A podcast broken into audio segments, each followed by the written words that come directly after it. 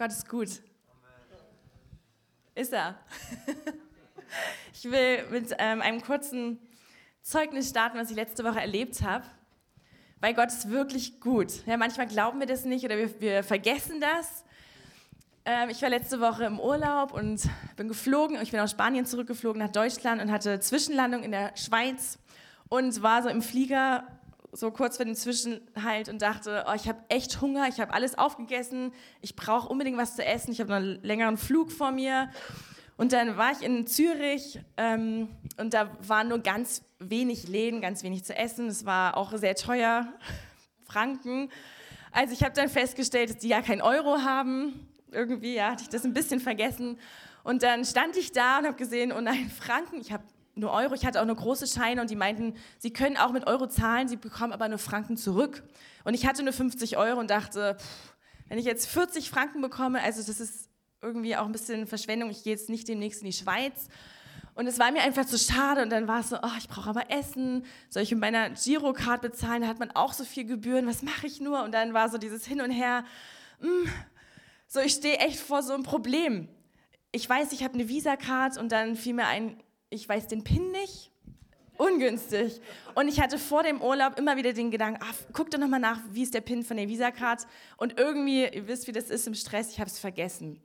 Und dann stand ich da und dachte, ich kann jetzt ganz viel Geld ausgeben und verschwenden, ja, 50 Euro verschwenden und das ist es mir einfach nicht wert. Und ich habe gesagt, Jesus, ich brauche was zu essen. Kannst du mir irgendwie Essen geben, schenken, ich weiß nicht wie. Und ich hatte wirklich so gedacht, vielleicht kommt ja jemand vorbei und gibt mir irgendwas zu essen. Ja, Gott kann das ja machen.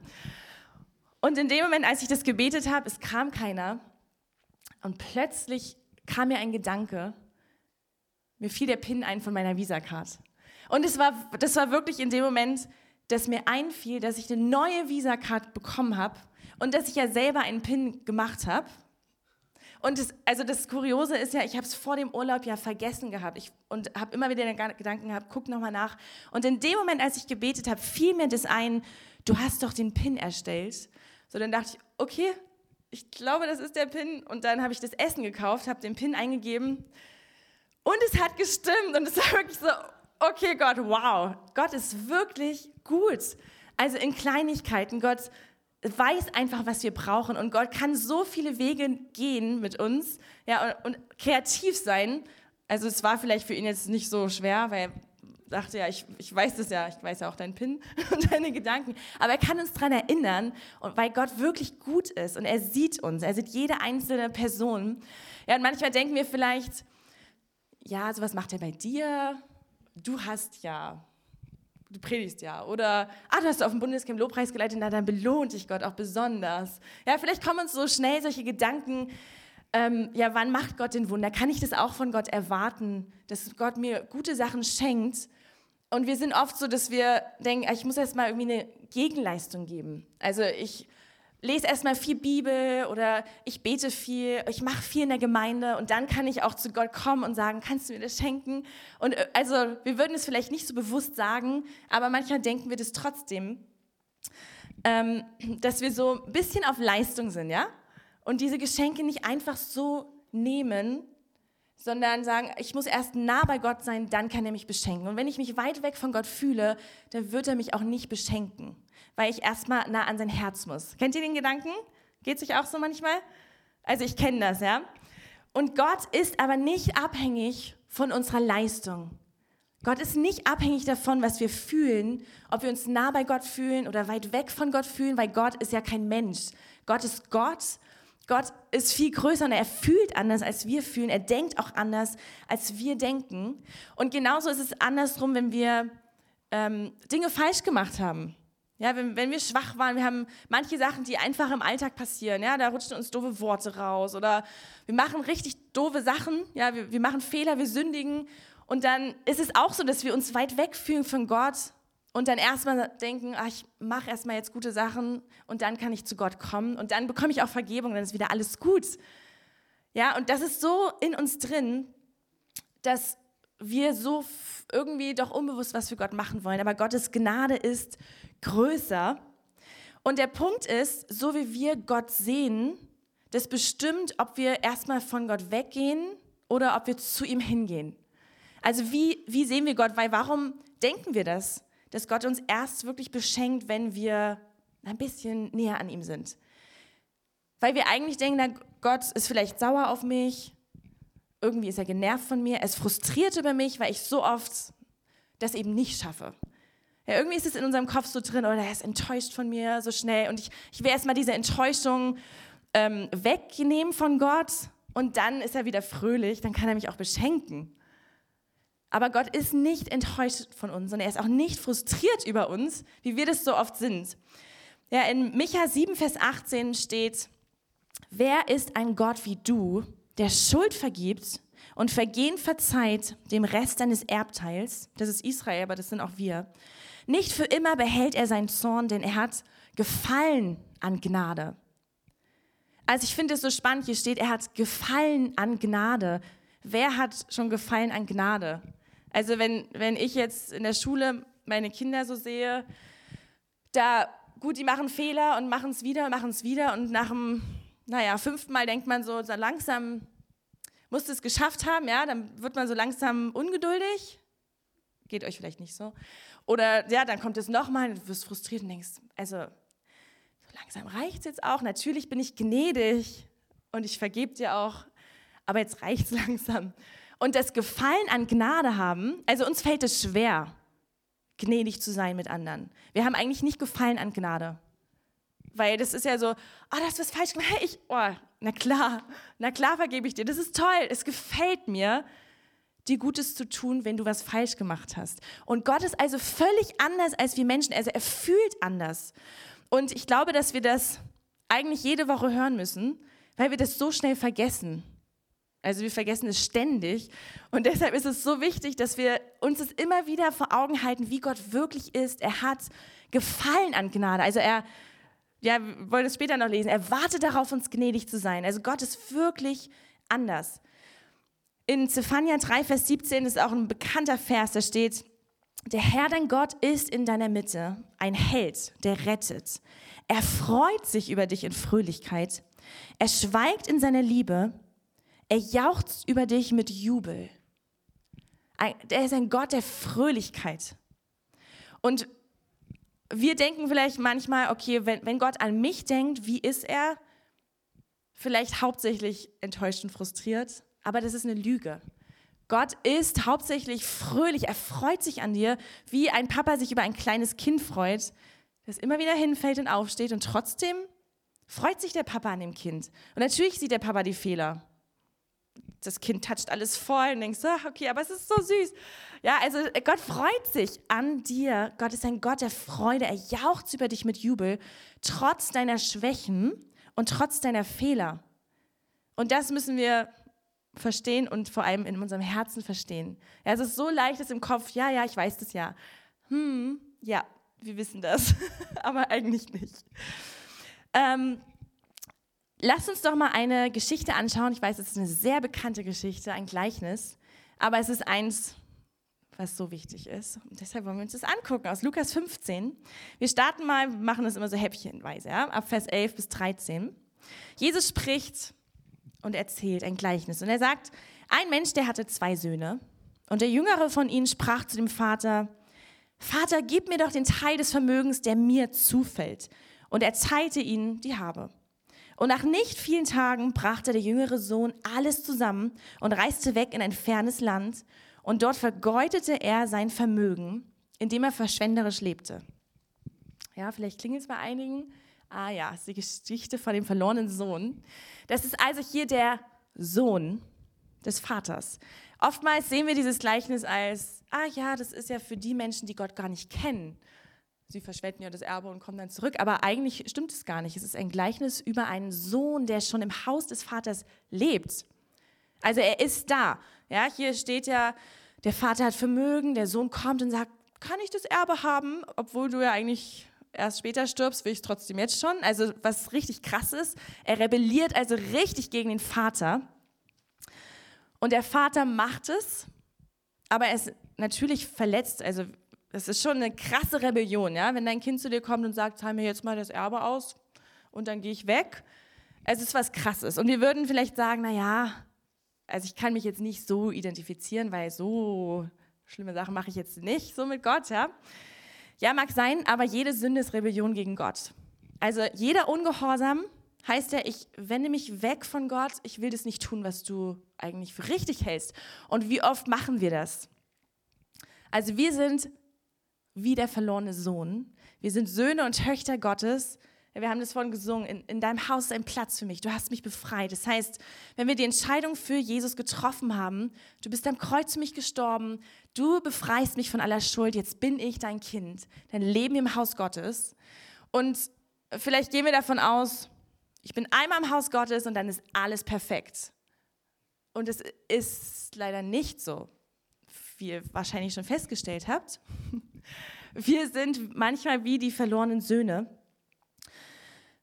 Und in Epheser 4, ab Vers 21, das können wir mal ein bisschen lesen. Ähm, der Paulus, der schreibt so ein paar Sachen eigentlich darüber. Er sagt, ihr habt ihn, also Jesus, habt ihr doch gehört und ihr seid auch in Jesus gelehrt worden, ja, in der Gemeinde, ihr habt viel von ihm gehört, was die Wahrheit ist in Jesus. Nämlich, dass ihr, was den früheren Lebenswandel angeht, den alten Menschen abgelegt habt. Also es gab einen alten Menschen, ihr seid zu Jesus gekommen, ihr habt ihn abgelegt. Und dieser alte Mensch, dass er sich durch die betrügerischen Begierden zugrunde gerichtet hat. Das war also nicht gut. Aber ihr seid erneuert worden in dem Geist eurer Gesinnung und ihr habt den neuen Menschen angezogen, der nach Gott geschaffen ist, in wahrhaftiger Gerechtigkeit und Heiligkeit. Ja, also er beschreibt diesen Prozess, alter Mensch, bevor du Jesus kanntest, dann kamst du zu Jesus, du hast was Neues angezogen, du lebst im Haus deines Vaters, bist mit ihm zusammen. Und dann sagt er deshalb, weil ihr ja jetzt in dem Haus seid, legt die Lüge ab und redet Wahrheit, ein jeder mit seinem Nächsten. Also du bist ja schon im Haus des Vaters. Das sagt er zu den Leuten, die Gott schon kennen. Interessant, ne? Denn wir sind untereinander Glieder, also wir, wir gehören doch eigentlich zusammen. Zürnt, aber hey, sündigt dabei nicht. Die Sonne gehe nicht unter über eurem Zorn. Und Gemeinde, gebt dem Teufel bitte keinen Raum. Wer stiehlt, der stehle nicht mehr, sondern er mühe sich viel mehr und wirke mit seinen Händen das Gute, damit er den Bedürftigen etwas mitzugeben hat.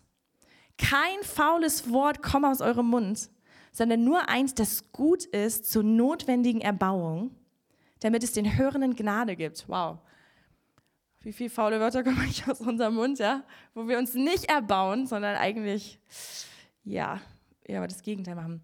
Und betrübt nicht den Heiligen Geist Gottes, mit dem ihr versiegelt worden seid, auf den Tag der Erlösung hin.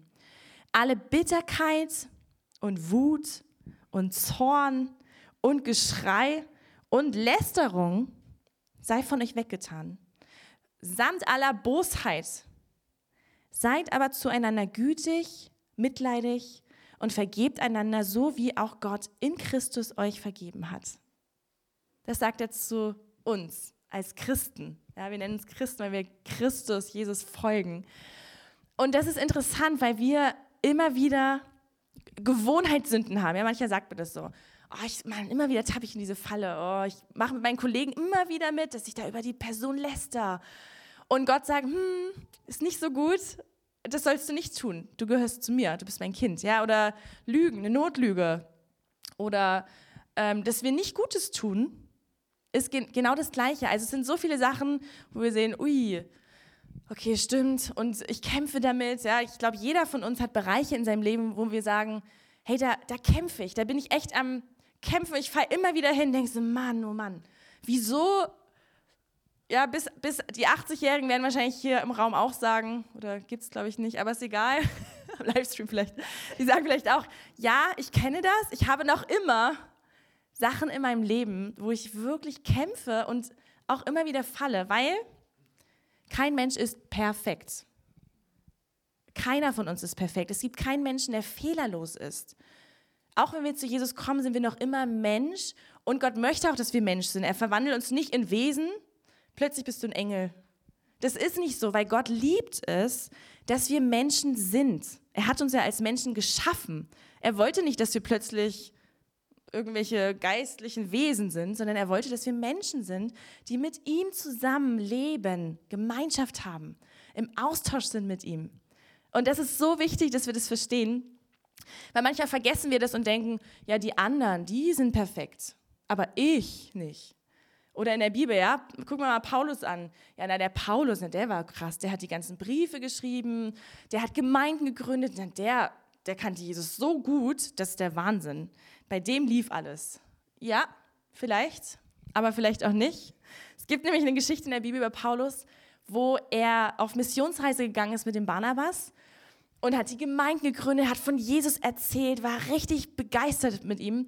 Und dann hatten sie jemanden mitgenommen, nämlich den Markus, und der war noch ein bisschen jünger und der war ein bisschen feiger. Also der ist irgendwann gegangen, ja, und hat gesagt, ich, hm, ich schaffe das nicht so mit euch, ich bin noch nicht so.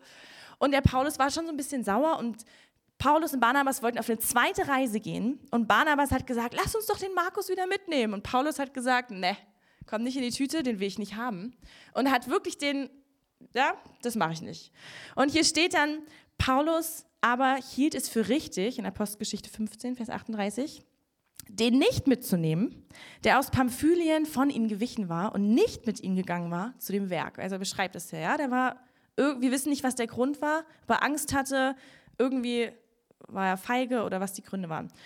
Und es entstand nun eine Erbitterung, sodass Paulus und Barnabas sich voneinander trennten und Barnabas den Markus mitnahm und nach Zypern segelte. Paulus aber wählte sich Silas und zog aus von den Brüdern der Gnade Gottes befohlen. Also hier steht das Wort Erbitterung. Und wir haben, Paulus hat vorher, oder danach wahrscheinlich, er hat in Ephesus geschrieben, haben wir gerade gelesen, ähm, alle Bitterkeit sei doch von euch weggenommen. Und hier steht Erbitterung zwischen Barnabas und Paulus. Ui, okay. Pastor Paulus was war da los? Können wir dir noch glauben? Also ich weiß nicht, wenn er heute hier wäre, wie würdest du denken? Ha, erwischt. Du musst leider dein Apostelamt ablegen, Paulus. Gott kann dich leider nicht mehr gebrauchen. Du hast deine Berufung verfehlt. Es tut uns leid. Wir machen es besser als du. Entschuldigung. Manchmal, also ist jetzt überspitzt, aber manchmal denken wir so, hey, was ist mit Leuten, die wirklich Fehler machen? Leiter, Pastoren, sofort strecken wir den Finger und sagen, du, aber ich nicht. Hey, aber wir sind alle im gleichen Boot. Alle. Keiner ist perfekt. Und wir erwarten das so schnell von Leuten. Oh, der hat ein Mikro in der Hand, na, dann ist der perfekt. Oh, der singt vorne, na, dann ist der perfekt. Der hat keine Schwächen, der hat keine Sünde. Nein, er kämpft auch nicht. Nein, bei ihm ist alles toll. Und wisst ihr, das ist die Lüge des Feindes, die uns auseinanderreißen will. Und Gott sagt, hey, Ihr seid alle schwach, wusstet ihr das nicht? Ihr seid auch nicht besser als der andere. Der, der ein Mikro hat, ist nicht perfekter und cooler. Wir sind alle gleich. Vor dem Kreuz sind wir alle gleich. Und im Himmel gibt es, glaube ich, keine Mikros. Das ist auch cool, ja? Brauchen wir keine Mikros. Da stehen wir nämlich alle zusammen vor Gottes Thron. Milliarden von Menschen aus Afrika und Asien und Australien und Deutschland und Amerika auch und Europa.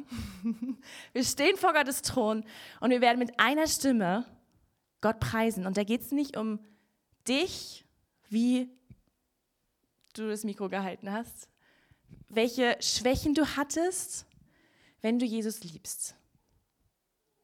Wenn du Jesus liebst von ganzem Herzen. Es geht um dein Herz. Es geht nicht um deine Schwächen und Fehler und Sünden, weil du kommst immer wieder zu deinem Jesus. Und Jesus sagt, ich habe Gefallen an Gnade. Komm zu mir. Komm zu mir. Immer wieder zu mir. Und richte nicht über die anderen, weil ich richte. Ich bin der Richter, nicht du. Ich kenne den anderen, nicht du. Jeder fällt. Jeder Mensch sündigt. Und ich glaube, dass es wichtig ist, dass wir das immer wieder hören, weil wir uns selber richten und andere gerne richten, damit wir uns besser fühlen. Das ist nämlich der eigentliche Grund. Wir schauen auf die anderen und zeigen sofort mit dem Finger, wenn irgendwas falsch läuft, damit wir uns besser fühlen. Und das ist nicht göttlich. Eigentlich ist es teuflisch. Das ist richten und verdammen und Gott macht es nicht. Also das ist der erste Punkt, den, den Gott uns sagen will. Hey, jeder macht Fehler. Und wir sind nicht perfekt. Und der Punkt, wir könnten jetzt sagen, ja, die, die Gott nicht kennen, die machen ja genauso Fehler, dann gibt es doch keinen Unterschied. Ist doch dann egal. Dann kann ich doch auch einfach in meiner Sünde bleiben. Pff, warum soll ich mich denn verändern?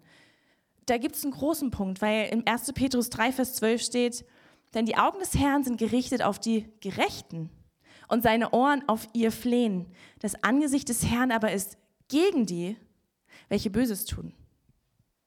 Ich möchte nicht, dass Gottes Augen gegen mich sind, sondern dass sie auf mich gerichtet sind mit Wohlgefallen, mit Freude. So, was ist jetzt der Unterschied? Der Unterschied ist die Umkehr. Der Unterschied ist dein Herz, was sagt, ich, ja, ich sündige, ich mache Fehler, ja, wie der verlorene Sohn, aber was passiert? Ich kehre um. Ich komme zum Vater. Ich löse es nicht alleine durch meine Leistung, sondern ich sage, ich bin hier, Gott vergib mir, komm mit Gnade. Ja, und der verlorene Sohn, der kam an diesem Punkt. In Lukas 15, ab Vers 14 lesen wir das. Als er aber alles verzehrt hatte, er das ganze Geld verschleudert hatte, kam eine gewaltige Hungersnot über jenes Land und er selbst fing an, Mangel zu leiden.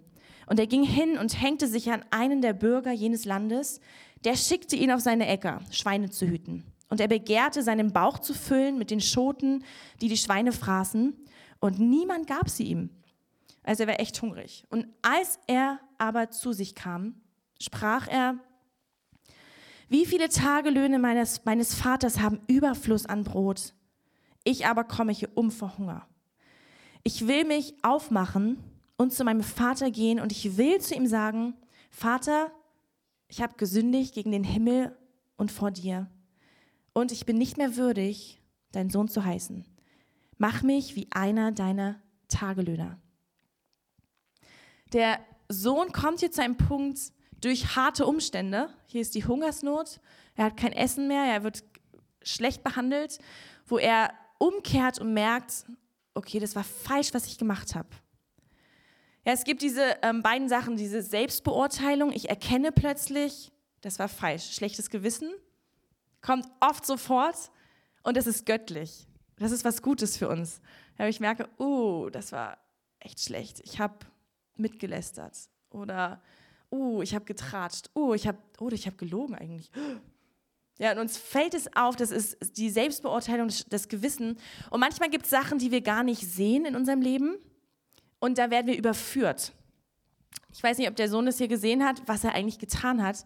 In der Bibel steht, dass der Heilige Geist der Geist der Überführung ist.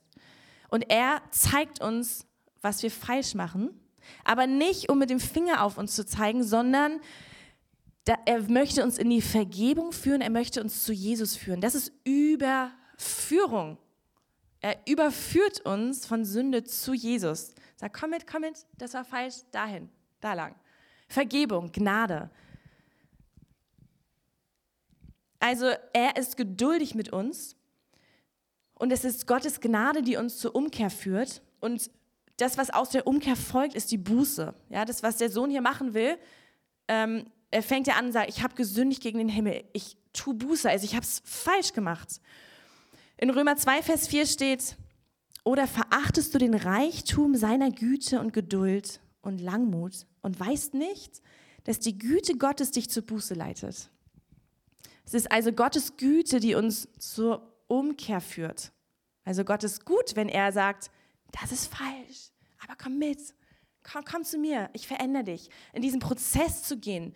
Ja, es macht, mancher macht es Schnips, ja, wir sagen, Heiliger Geist, bitte verändere mich. Und zack, er nimmt den Jezorn weg. Und du merkst, oh, krass, wenn ich zurückblicke, wow, da hat sich was verändert. Ich habe gar nichts gemacht, das war Gott.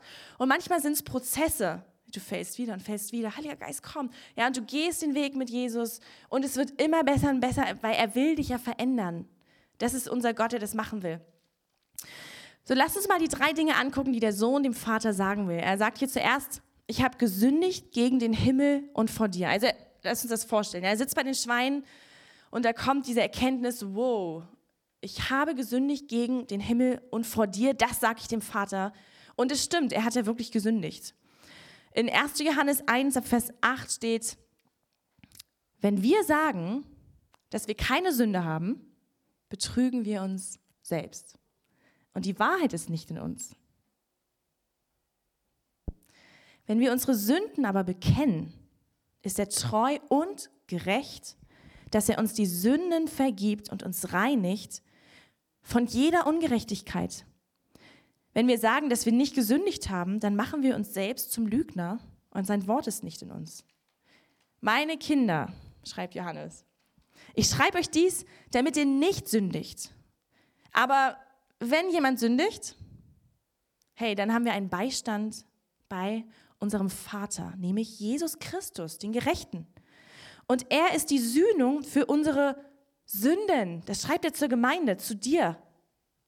Es geht nicht um die Bekehrung, sondern es, er, er ist die Sühnung für unsere Sünden.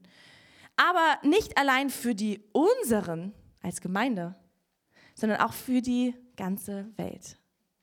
Hier unterscheidet er und sagt, hey, ja, ich weiß das. Sündigt nicht, Leute. Und wenn ihr es doch tut, hey, komm zu Jesus. Er vergibt uns unsere Sünden, er vergibt dir deine Sünden, aber auch die der ganzen Welt. Das finde ich so stark. Ja, Gott ist ein Gott, der uns vergibt. Also der Sohn möchte, dass wir dem Vater sagen, ich habe gesündigt gegen den Himmel vor dir. So, was ist das Zweite, was er sagt in Lukas 15? Ich bin nicht mehr würdig, dein Sohn zu heißen. Also er erkennt eigentlich, ich habe mein Erbe verspielt, ich habe rebelliert gegen dich, es ist wirklich was Krasses passiert und ich war Jahre weg wahrscheinlich. Und jetzt komme ich zurück, okay, ich habe gesündigt und ich bin eigentlich wirklich nicht mehr würdig, dein Sohn zu sein. Und eigentlich hat er auch recht. Würdig heißt ja, du verdienst etwas. Also du bekommst etwas und ja, eigentlich ist er ja wirklich nicht mehr würdig. Ne? Und das Dritte, was er sagen will, mach mich wie einen deiner Tagelöhner. Und das ist ein krasser Punkt, weil er sagt, also er denkt sich, ich sage dem Vater, ich komme zu dir und ich arbeite wie ein Sklave vor dir jetzt. Ich war ja vorher in deinem Haus und ich kehre um. Es tut mir leid. Ab sofort werde ich dein Knecht sein. Was auch immer du befiehlst, ich werde es tun. Ich werde gut arbeiten für dich, hart arbeiten. Ich gebe mein Bestes. Ich werde auf dem Feld pflügen, nicht als Sohn, sondern als Sklave, weil vielleicht, wenn ich vielleicht ein Jahr gearbeitet habe bei dir, vielleicht siehst du dann in mir etwas, dass du mich vielleicht doch bezahlst, mir mehr Geld gibst. Vielleicht bekomme ich dann auch ein Gewand von dir. Und wenn ich dann noch mal härter arbeite, vielleicht kann ich in meiner Gunst wieder aufsteigen in deinem Haus. Das ist das, was er denkt. Er möchte also eine Gegenleistung bringen für Vergebung, dass er da sein darf in dem Haus. Ja, ich habe es verspielt. Ich habe mein Leben verspielt. Und ich kann, also da wird keine Gnade mehr für mich sein. Ich muss mich hocharbeiten. Also diese Waagschale. Ja, das ist das, was ich am Anfang gesagt habe. Manchmal denken wir das wirklich so, unbewusst.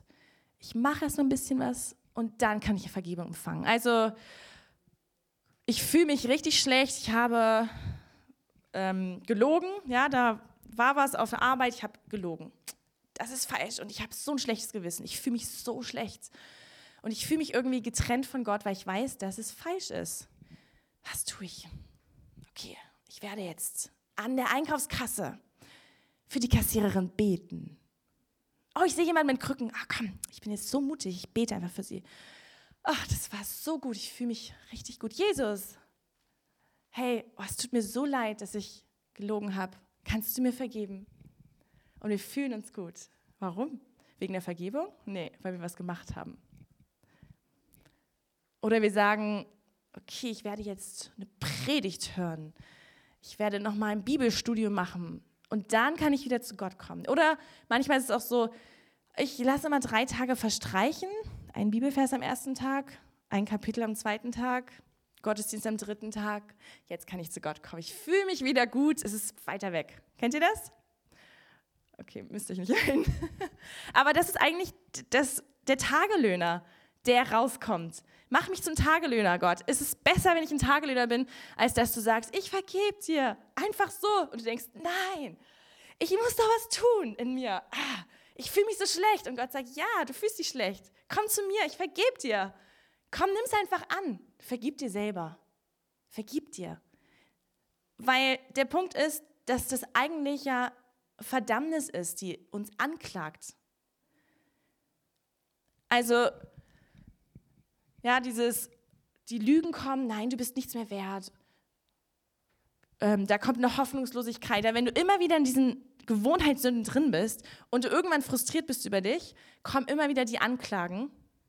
Ja, also die, die Gedanken, jetzt hast du es übertrieben, jetzt, jetzt liebt dich Gott vielleicht wirklich nicht mehr. Oh, du hast deine Berufung verspielt. Gott kann dich nicht mehr gebrauchen. Das war so krass, was du getan hast. Ja, vielleicht sind es auch Sachen, die schon lange vorbei sind, wo du ganz oft zu Gott gerannt bist. Gott, kannst du mir vergeben? Und du hast immer wieder diese Anklage und Verdammnis, die kommt. Aber du bist so schlecht. Aber du kannst es nicht. Nein, aber du musst es dir erarbeiten. Ja, das ist Verdammnis, die uns anklagt, die sagt, du bist schlecht. Du bist schuld. Und du bleibst in dieser Verdammnis und Anklage. Und weißt du, die Anklagen, die kommen nicht von uns selber. Und die müssen wir entlarven. Da ist jemand, der vor Gottes Thron steht. Es steht in der Bibel Offenbarung 12, Vers 10 dass es den Verkläger der Brüder gibt. Die Brüder, also die Gemeinden, ja. Er verklagt und verklagt die Brüder Tag und Nacht vor unserem Gott. Also das ist der Teufel. Er verklagt dich. Er weiß ganz genau, was du falsch gemacht hast. Der geht ja umher wie ein brüllender Löwe und wartet. Aha, siehst du, du bist gefallen. Hahaha. Ha, ha. Ist nur doof, weil wir alle ja, haben wir ja vorhin gesehen, ne? Und er klagt uns an klar, also die Gedanken kommen und es wird immer schlimmer, diese Mühle. Ja, du bist schlecht. Ja, stimmt. Oh nein, Gott liebt mich nicht. Oh nein, ich habe meine Berufung. Nein, Gott würde mich nicht mehr gebrauchen können. Und du bleibst in dieser Anklage. Aber wisst ihr, in Römer 8, Vers 31 steht, was sollen wir nun hierzu sagen? Wenn Gott für uns ist, wer ist gegen uns? Er, der doch seinen eigenen Sohn nicht verschont hat, sondern ihn für uns alle hingegeben hat, wie wird er uns mit ihm, mit Jesus, nicht auch alles schenken? Wer wird gegen Gottes, Gottes Auserwählte Anklage erheben? Gott ist es doch, der rechtfertigt. Wer ist da, der verdammt? Christus Jesus ist es doch, der gestorben ist, ja noch mehr. Er ist sogar auferweckt worden und der auch zu Rechten Gottes ist, der sich auch für uns verwendet. Kannst du dir den Teufel vorstellen, neben dem Thron Gottes? Ja, und der hat das gemacht. Und ja, die Gedanken kommen, ja, ich habe das gemacht, ich bin so schlecht. Und Jesus steht neben dem Thron des Vaters und sagt, ich verwende mich für ihn. Ich bin die Gnade. Er kommt doch zu mir. Ich habe ihm doch längst alles vergeben. Der Teufel hat keine Chance. Wer ist es, der da anklagt? Wer ist es? Er hat keine Kraft, weil er ist mein Kind. Sie ist mein Kind, sie ist meine Tochter, sie ist mein Sohn, sie gehört zu mir. Da ist keine Kraft der Sünde mehr, wenn ich zu Jesus gekommen bin und um Vergebung gebeten habe. Da ist keine Kraft. Und der Feind versucht uns in unserer Identität anzuklagen und er möchte uns das rauben, dass wir seine Kinder sind, wo unser Platz ist, wer wir sind. Wir, uns ist vergeben, wir sind gerecht gesprochen. Gott sieht uns so rein, wie er Jesus sieht, durch sein Blut. Nicht, weil wir so toll sind, durch das Blut Jesu. Das ist krass. Das ist das Kreuz und das ist das Evangelium, die Kraft des Kreuzes, woran wir glauben. Und es ist so wichtig, dass wir Gedanken entlarven. Wenn die Anklagen kommen, ja, du bist genau ein Lügner und Gott mag dich nicht mehr, er ist so enttäuscht von dir, dass wir das nicht stehen lassen. Ja, das ist ein Same, der in unser Herz fällt. Und wenn wir das nicht rausnehmen, dann wächst es. Dann also macht es Wurzeln in unserem Herzen und die Wurzeln werden immer tiefer und wir fangen an, es zu glauben, ich bin wirklich ein Versager. Ja, ich bin wirklich ein Versager. Und es kommt immer wieder. Ja, dann, dann sagt jemand, hey, das war nicht so gut, was du gemacht hast.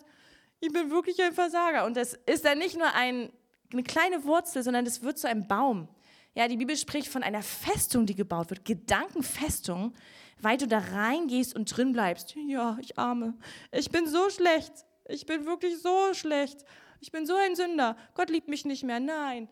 Und dann hörst du im Gottesdienst, Gott liebt dich. Ja, aber ich bin in meiner Festung. Nein, ich bin zu Hause. Nein, Gott liebt. Also, das ist die Anklage Verdammnis. Und du steckst da drin. Und Paulus sagt es in 2. Korinther 10, Vers 3. Denn obwohl wir im Fleisch wandeln, also als Menschen, kämpfen wir nicht nach dem Fleisch. Denn die Waffen unseres Kampfes sind nicht fleischlich, menschlich, sondern sie sind mächtig für Gott zur Zerstörung von Festungen. Und so zerstören wir überspitzte Gedankengebäude, Gedankengebäude, ja. Und wir zerstören jede Höhe, die sich gegen die Erkenntnis Gottes erhebt und wir nehmen jeden Gedanken gefangen unter den Gehorsam Christi. Das ist ein Schlüssel für unser Leben. Wir können so oft die Botschaften hören, ah ja stimmt, Jesus liebt mich. Aber wenn wir in unserem Alltag nicht das Wort ergreifen und wenn wir nicht aktiv gegen Lügen vorgehen, gegen Anklagen vorgehen, gegen Verdammnis vorgehen, dann baut sich trotzdem die Gedankenfestung auf. Da kannst du jeden Sonntag kommen, das ist schön, aber wir müssen das nehmen und sagen, okay, Montagmorgen, ich nehme das Wort, du bist so ein Lügner oder ja, Gott liebt dich nicht. Okay, ich nehme jeden Gedanken gefangen unter den Gehorsam von Christi. Ich nehme gefangen, mach das so, ja? Nimm den gefangen, stopp. Nicht ignorieren, stopp. Ich bin geliebt. Und dann nimmst du den Bibelvers, ja, Römer 8. Wer wird gegen Gottes Auserwählte Anklage? Wer wird gegen mich Anklage erheben. Ich bin Gottes Auserwählte. Ich bin geliebt. Gott ist es, der rechtfertigt. Gott, du rechtfertigst mich. Gott, du sprichst mich frei. Du bist derjenige, der für mich am Kreuz gestorben ist. Du sprichst die Wahrheiten aus. Nimm die Bibelverse, sprich sie aus, sprich sie aus. Und du zerstörst Gedankengebäude und baust die Wahrheit in deinem Leben auf. Und immer wenn die Gedanken kommen, nimmst du sie gefangen unter den Gehorsam von Jesus. Und wenn du das immer wieder machst, zerstörst du Gedankenfestungen. Und es braucht vielleicht, das ist ein Prozess, weil wir neue Wege bahnen müssen. Aber der Heilige Geist hilft uns, die Gedanken gefangen zu nehmen. Das ist so, so wichtig. Das ist ein Schlüssel, dass wir mit Jesus wachsen. Wenn wir das nicht machen, kannst du immer schön zum Gottesdienst kommen, aber wir müssen, das ist wirklich wichtig, dass wir das Wort in unseren Alltag nehmen, in unser Herz reinnehmen, sodass wir gute Gedankengebäude bauen, Gott zu erkennen. Ja, hier steht es, dass ähm, jede Höhe, die sich gegen die Erkenntnis Gottes erhebt. Also möchte ich sehen, wer Gott ist und wer ich bin in Gott. Also das waren die, die drei Punkte ja, von dem verlorenen Sohn, dass er gesagt hat, ich habe gesündigt, ich bin nicht würdig, mach mich wie ein Tagelöhner. Okay, dann marschiert er los, die drei Punkte im Kopf. Und was passiert dann? Lukas 15, Vers 20. Und er macht sich auf und er ging zu seinem Vater. Als er aber noch fern war, sah ihn sein Vater und wurde innerlich bewegt. Er lief hin fiel ihm um seinen Hals und küsste ihn. Wie hat sich der Vater gefühlt? Er war nicht enttäuscht, er war nicht frustriert, er war nicht sauer. Du dummer Sohn, jetzt kommst du, na gut, komm rein. Ja, so würden wir vielleicht reagieren. Er sah ihn von weit und er wurde innerlich bewegt. Er ist innerlich bewegt über dich. Er, er läuft dir entgegen, ja, so wie so ein kleines Kind, der schmeißt die riesen tolle Vase um und verletzt sich dabei und schreit. Und was machst du? Wie fühlst du? Du siehst das Blut an der Hand, das Kind weint. Du sagst, komm her. Ist nicht so schlimm, komm her. Ich nehme dich einfach in den Arm. Und das ist dein Papa im Himmel. Der sieht dich anrennen kommen. Ich habe versagt. Und du siehst deine Fehler und schaust die ganze Zeit auf deine Fehler und Gott sagt, ich sehe dich. Du bist verletzt, du fühlst dich schlecht. Komm her. Ich liebe dich, einfach so. Ich fall dir um den Hals. Ich bin innerlich bewegt, dass du zu mir kommst.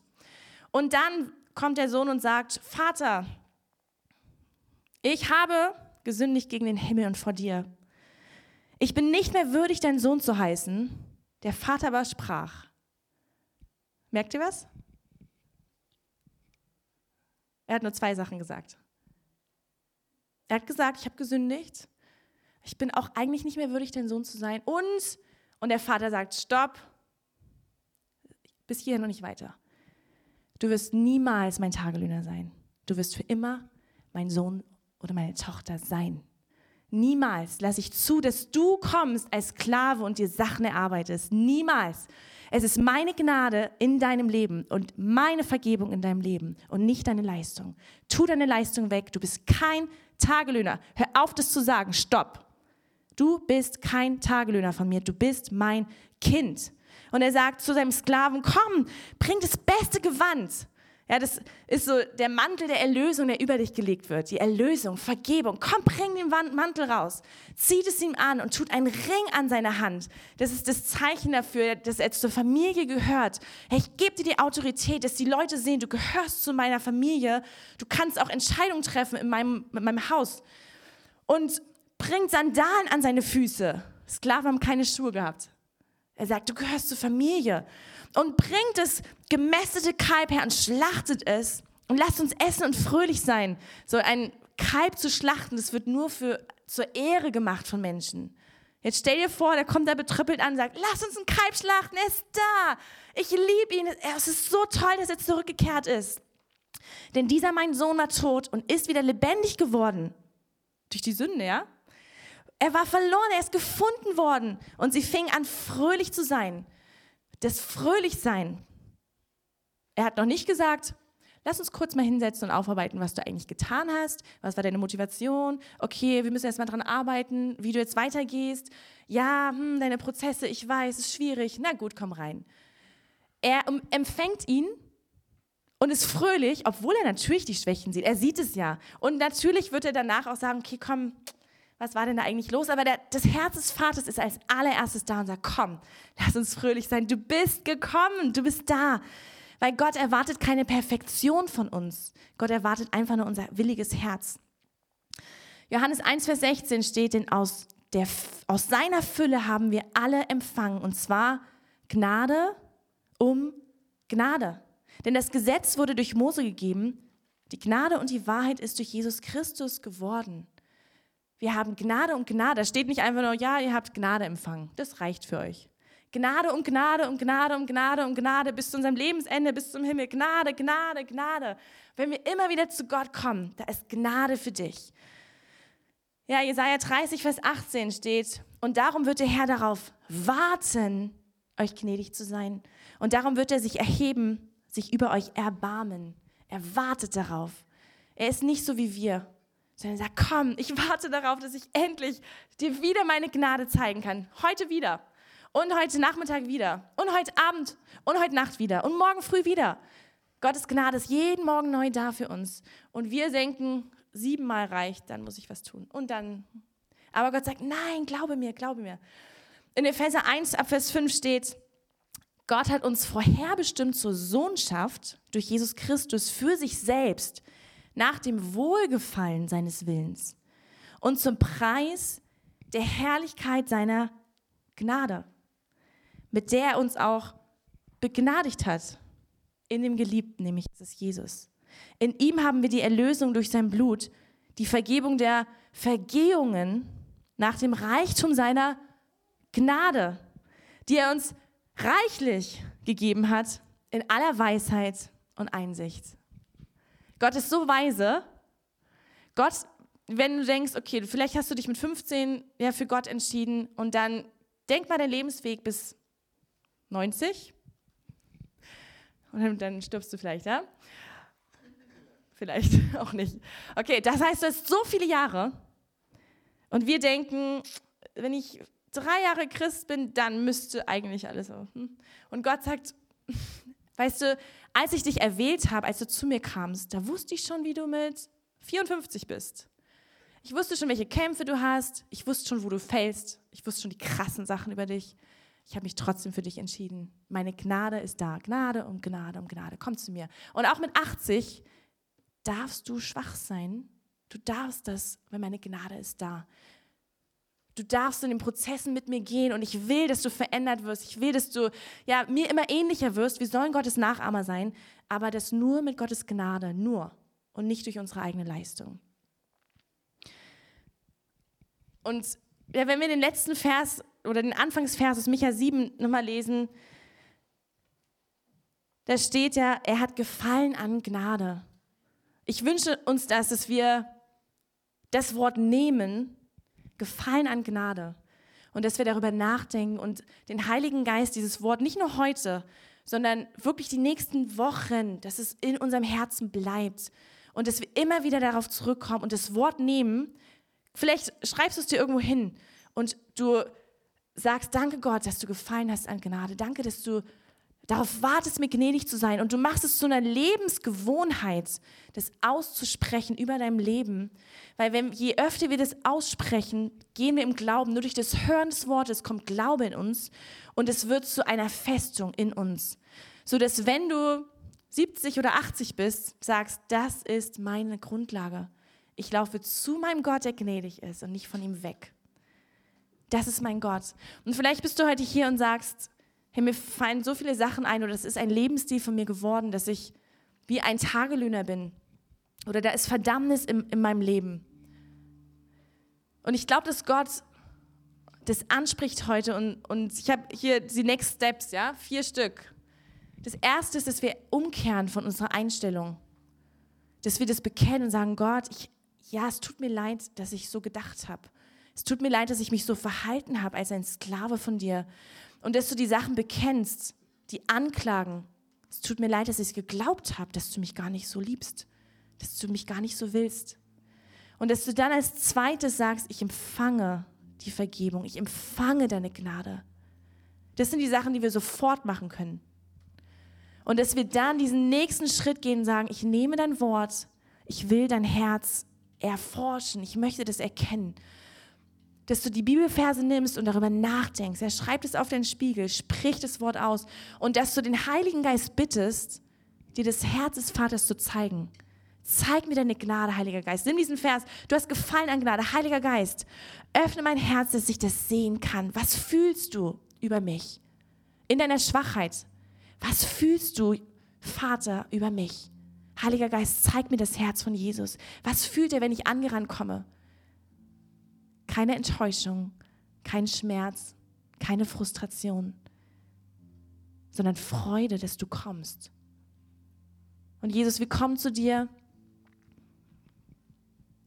und wir danken dir für dein Wort, dass du uns die Bibel geschenkt hast, dass wir dein Herz erkennen dürfen. Dass wir nicht in unseren Lügen und Gedankengebäuden feststecken müssen, sondern dass du das offenbarst, dass du gut bist.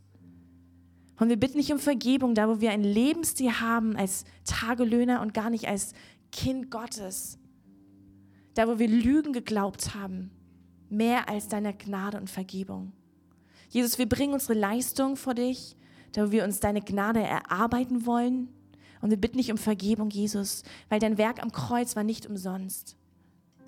Du hast uns erkauft mit deinem Blut und du hast den Preis bezahlt. Und du willst, dass wir diesen Preis wertschätzen, indem wir uns einfach fallen lassen in deine Gnade.